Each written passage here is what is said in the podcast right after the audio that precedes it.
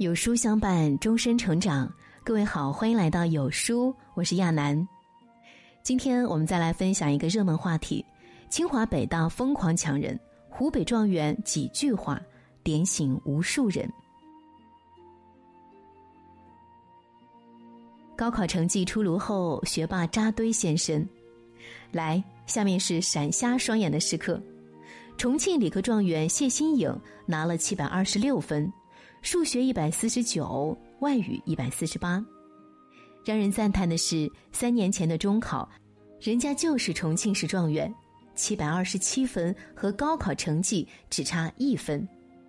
而这个姑娘从来没有上过补习班，每周都去爬山。山东考生孟令浩本来是个艺术生，大提琴十级，每天至少练琴两三个小时。结果高考居然也考了七百一十一分，数学一百五十分满分。面对记者采访，他谦虚的说：“巧了，刚好所有题都会做。”还有青岛二中这个最牛高考班，一个班级里六百八十分以上的同学接近二十个。最可怕的是人大附中，二零二零年高考中七百分以上的就有二十八人。怎一个牛字了得啊！上面这些学霸目前都在接受北大和清华的疯抢，在我们家的孩子眼巴巴的盼着上个好点儿的大学时，人家早已傲视群雄。这次高考中还有一个男生非常显眼，湖北襄阳的王宇航，两年前就参加了高考，并以六百九十七分的成绩顺利进入清华大学自动化专业。但是他对这个专业不太满意，读了一年清华后决定退学重考，回到襄阳复读一年。今年他又考了六百九十九分，是襄阳理科第二名，还能上清华。不过在调侃和艳羡之外，也有更多说法。有自称清华大学的网友说，王宇航是因为大学挂科达到二十分被迫退学的，这个可能性也有。因为清华北大一直都有退学的学生，而且比例不低。清华大学是百分之七点六，北京大学是百分之四点二。其中很大一部分都是因为进入大学后没有了父母和老师的严格管束，开始放飞自我，玩疯了，玩废了，最后挂科太多，遗憾退学。不知道王宇航是什么情况，但有一个状元的奇葩经历值得三思。四川的张飞是个超级学霸，他一共参加了四次高考，全都大获全胜。可最后的人生却令人唏嘘。二零零二年，张飞第一次高考考入复旦大学，但他对这个结果不满意，所以没有去，选择复读。二零零三年，张飞再次参加高考，被北京大学录取。可是上了北大后，他沉迷游戏，经常逃课。读了一年，就因为七门必修课不及格，被学校勒令退学。张飞不得不再次回家复读。二零零五年，他以七百零三的高分摘得南充市理科状元，并被清华大学录取。本该痛改前非、一雪前耻了，可这个贪玩的男孩还是沉迷游戏。二零零六年，他再次因为没有修满学分，被迫退学。这次张飞改名张空谷，复读三个月后又参加了高考，并以六百七十七分的成绩再次考入清华大学。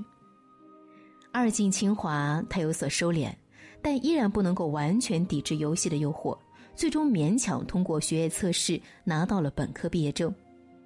之后他想再考研究生，遗憾的是没有导师愿意录用他，他只好开始工作。据说，因为依然喜欢玩游戏，他的工作也不甚理想。如今彻底落入凡间，泯然众人。做个普通人当然也没有什么不好，但拥有超级大脑和清华加持的他，本可以拥有更好的人生，奉献更大的社会价值啊！就这么任性荒废掉，实在可惜。说到这里，不得不提到今年高考，湖北的理科状元唐楚月，他总分高达七百二十五分，其中语文一百四十六分，数学一百四十九分，可谓学霸中的学霸。这个姑娘不但成绩好，还是校运动会上的女子两百米亚军，歌咏比赛上的钢琴伴奏，课本剧大赛当中赵氏孤儿庄姬的扮演者。她的字也很漂亮。而我最想说的，是他之前写过的一篇关于青年人志向的文章，其中有一段话令人赞赏。他说：“你面对的中国。”已不再是那个百废待兴、百业待举的中国，但这并不意味着便可坐享其成。莫忘来路之艰辛，方能明晰今人之使命。百年前的青年救亡图存，振兴中华；今日的青年理应心怀感恩，心忧天下。愿你拥有报效祖国的远大志向，为理想坚持。愿你能脚踏实地。筚路蓝缕、手胼足肢的勤勉与奋斗。短短几句话，可以看到一个孩子的格局、志向和家国情怀。希望他不已，而是真的记在心里。在我们这样一个无比重视高考的国家，每年的高考状元都会获得无数奖励，学校奖励、政府奖励，随随便便就是十万、二十万。当地的企业也是哗哗的给奖金，甚至房产公司会直接讲一套状元房。网上流传着各种清华北大抢人的故事。一个男生说，当年出完分，北大的招生老师就直接的把他拉到了酒店，全天候监视着，以防他被清华截胡。他可以在酒店和同学打牌玩狼人杀。奶茶、啤酒、烤鸭都备好，就是不让你出酒店，因为楼下就有清华的老师等着策反。十几年艰苦寒窗，此刻终于天光大亮，骄傲、荣耀、掌声、奖赏纷至沓来。在这样的追捧之下，我更希望这些万众瞩目的孩子们不要得意忘形，更不要追名逐利。而是记住自己的使命，用唐楚月的话说，拥有报效祖国的远大志向，脚踏实地的去奋斗。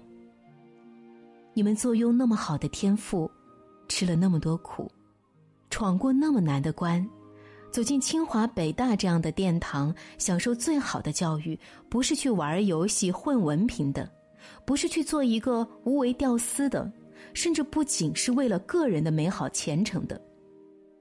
你们应该胸怀理想，背负使命，努力去学本事，成栋梁做大事，以期有朝一日为国为民发光发热。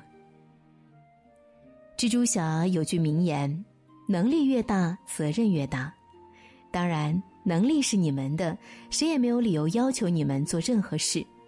但真相希望你们对自己有要求，因为。国家需要，而你们可以。我见过清华硕士论文造假，也见过北大女生为钱献身。希望你们一定不要做那样的人，踏踏实实研究学问，把好钢用在刀刃上，那才是最棒的。现在的中国，无比需要高端人才。举个大家熟知的例子。现在，国外科技公司已经在生产五纳米的芯片，并在研究两纳米的技术，而我国目前还在研究二十八纳米的芯片技术，而且估计还得两年才能成功。现实真的残酷，中国每年进口芯片的开销超过三千亿美元，就算别人狮子大开口，也只能够忍气吞声。谁让我们技术不够？中国现在不缺人，不缺财，但是真的很缺人才。偏偏这个科技时代最要紧的就是人才。所以，拥有超级大脑、即将走进清华、北大之类顶级高校的孩子们，你们真的是这个国家的未来，背负着人民的殷殷期望。希望你们学有所成，不负使命。我之前看到过一个有点扎心的数据。目前，清华每年有百分之十五左右的毕业生出国深造，仅美国硅谷就有两万多清华毕业生。二零一八年，六千多名中国籍留美博士里，有百分之七十九打算留在美国工作。是的，我们国家辛辛苦苦培育出的顶级精英们，很多都在为美国效力。当然，如果你觉得国内待遇不够好，前景不算光明，去美国深造也无可厚非。一个人追求更好的前程，天经地义。但希望你们，就算去了美国，也不要变心，永远记得祖国，爱着祖国。他日若有机会，想着回报祖国。有个清华毕业生叫施一公，是我的偶像。他清华毕业后去了美国，拿到了名校博士，并一步步成为著名的美国普林斯顿大学的终身教授。二零零八年。四十岁的施一公已是国际著名生物学家，在美国拥有优越的生活，十五亩地，一栋五百平的别墅，千万研发费，极好的研发环境。但他毅然放弃所有，回了中国，成为清华大学的教授，然后用十年时间把清华大学的生命科学带到了世界先进水平。他说。因为中国的科研基础薄弱，需要我回来为祖国培养科研人才。我想回报我的父老乡亲，这是我从小受到的教育，我真的很感恩，想回报。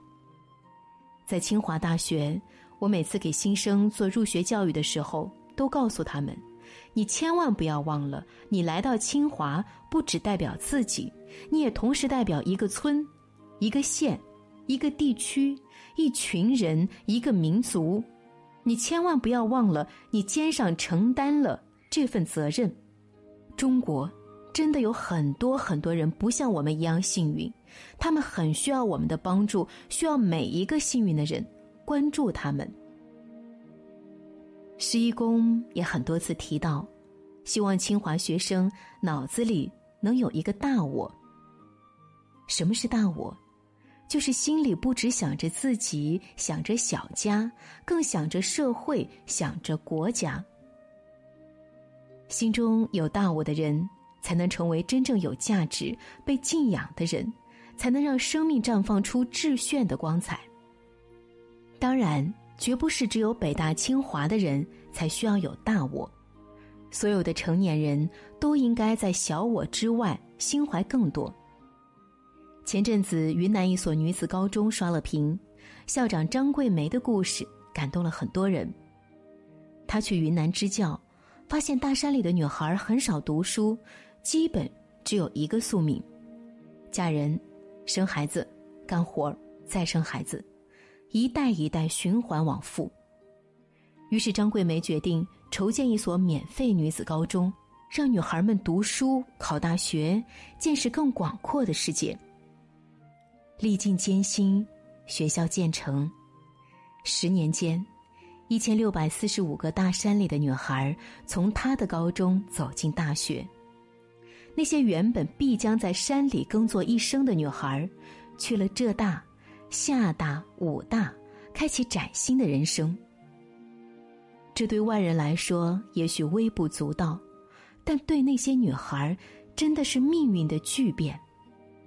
今年。张桂梅的高中又有一百五十九人参加高考，一百五十人的成绩达到本科，其余九人上线专科。一百五十九个人生又实现了逆转。张桂梅不会因此大富大贵，但这些付出让她的人生闪闪发光。前几天，一个大学刚毕业的读者问我：“这个国家？”怎么才能越来越好？他说：“看到现在世界的各种争端，非常希望中国越来越强大，但又觉得博爱、奉献之类的词都离自己太远了。”我很高兴他思考这样的问题，也很理解他的想法。其实也真的不需要每个人都多么舍己为人、一心为公。不是非要去山区支教，去给慈善机构捐款，放弃高薪，安享清贫，抛开小家去造福他人。如果有人愿意，我们给他鼓掌。但我们不能要求人人都是圣人，那不现实，也没有必要。这个国家若想强大，只要每个人都把自己能做的事尽力做好，就成了。央视拍过一个专题片，叫《大国工匠》，记录了各个岗位上优秀的普通人。排船师傅张新华擅长造木船，他手工打造的渔船滴水不漏。焊工魏小鹏修炼出了一手绝活，不管眼前如何火花四溅，他手上的焊枪都不会有一丝一毫的晃动。焊接核电站高压管道百分百合格。中国有无数这样兢兢业业工作的普通人，焊工、船工、护士、警察、厨师、快递员，他们没有多高的学历，没有宏大的愿望。没有什么突出的业绩，也看不到对国家有什么贡献，但事实上，他们每个人都非常重要。如果整个国家是一台精密机器的话，每一颗看似普通的螺丝钉，其实都贡献非凡。他们能做好自己的职责，保证在自己的岗位不出错、不打滑，就是对国家最大的贡献。所以，一个国家怎么才能够变更好？就是每个人都在自己的岗位上把自己的活干好。快递员做好快递员的事，乡村教师做好乡村教师的事，北大学生做好北大学生的事，科学家做好科学家的事，就像一个大家庭，分工协作，各自尽力。手艺好的，发挥你的手艺，不要怠慢。身体好的，甩开膀子去干活，不要懒惰；头脑好的，多多思考，努力创造，不要荒废。只要每个人都肯努力，有多大的量发多大的光，这个国家就一定会很好。我们每个人在这光明温暖的国度，也必将满怀幸福、如意、安康。一起做努力奋进的中国人，一起创造光芒万丈的大中国。优秀的父母都会从小和孩子一起做这件事。今天有书君推荐给大家一个育儿平台——有书少年，每天二十分钟和孩子共读一本书，父母和孩子共同成长。扫描文末二维码，回复书单领取三十本少儿必读读物。今天的文章就跟大家分享到这里喽。如果您喜欢今天的文章，记得在文末点亮再看，跟我们互动留言，这样有书就能每天都出现在您公众号靠前的位置。另外，长按扫描文末二维码，在有书公众号菜单免费领取五十二本好书，每天有主播读给你听。我是亚楠，明天同一时间我们不见不散。